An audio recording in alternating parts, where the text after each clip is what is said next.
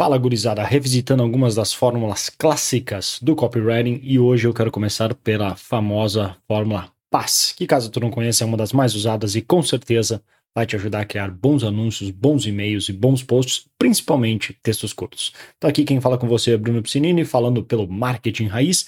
Eu já fiz mais de oito dígitos vendendo produtos online, como a Testa, as praquinhas lá atrás, e agora quero te ajudar a chegar ao seu próximo dígito, seja esse 5, 6 ou quem sabe 7.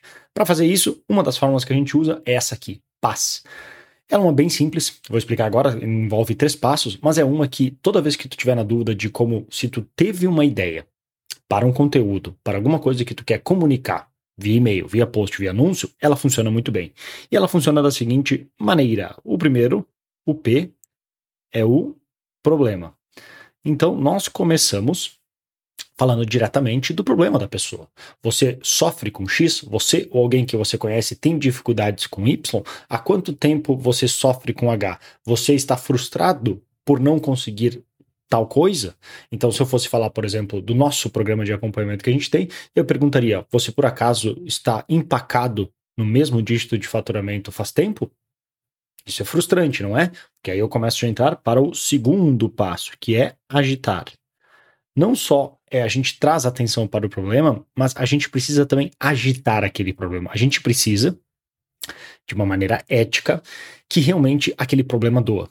Porque se não doer o suficiente, se a pessoa realmente não se der conta o quanto é importante, ela não vai fazer nada. E aí começa a entrar um pouco que copyright e marketing sempre vai ter essa discussão, e é uma discussão que não é, é, é uma questão de intenção por trás.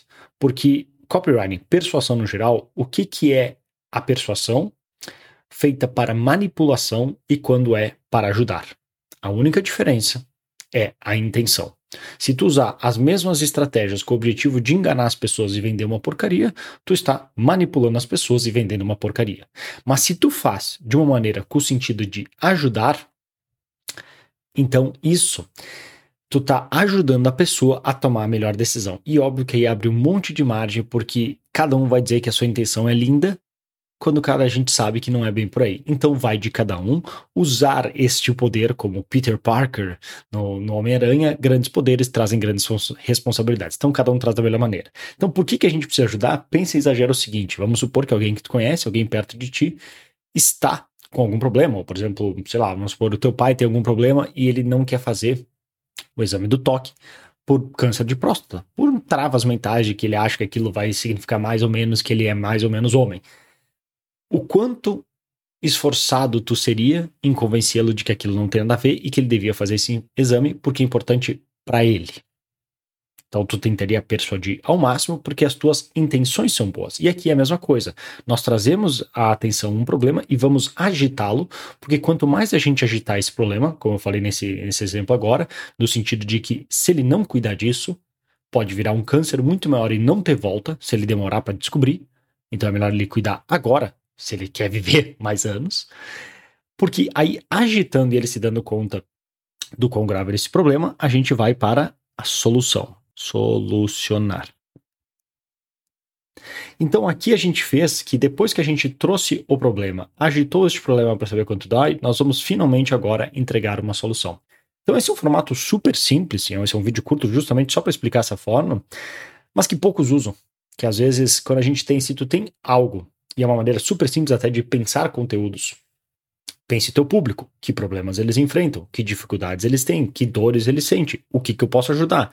Começa falando imediatamente desse problema, agita esse problema descrevendo aquela situação melhor do que ela mesma descreve, que inclusive é algo que a gente costuma citar como exemplo de que um médico, se a gente chega lá, chegou no consultório, a primeira coisa que ele vai fazer vai te mandar, baixa as calças. Porque não importa, ah, mas doutor, tá doendo na minha cabeça, baixa as calças. Você não tá vendo meu jaleco branco? Baixa as calças. É sempre o que eles mandam fazer. Depois de feito isso, tu começar a contar que tu tá com uma dor no ombro e ele complementar antes mesmo de tu sequer terminar, e ela vem um choque que desce através das tuas costas e chega até o quadril, aí tu, ah, sim, exatamente isso que eu tô sentindo. Nós, por ele descrever o problema melhor do que nós mesmos, ou até antes que a gente consiga descrever, a gente automaticamente assume que ele sabe a solução.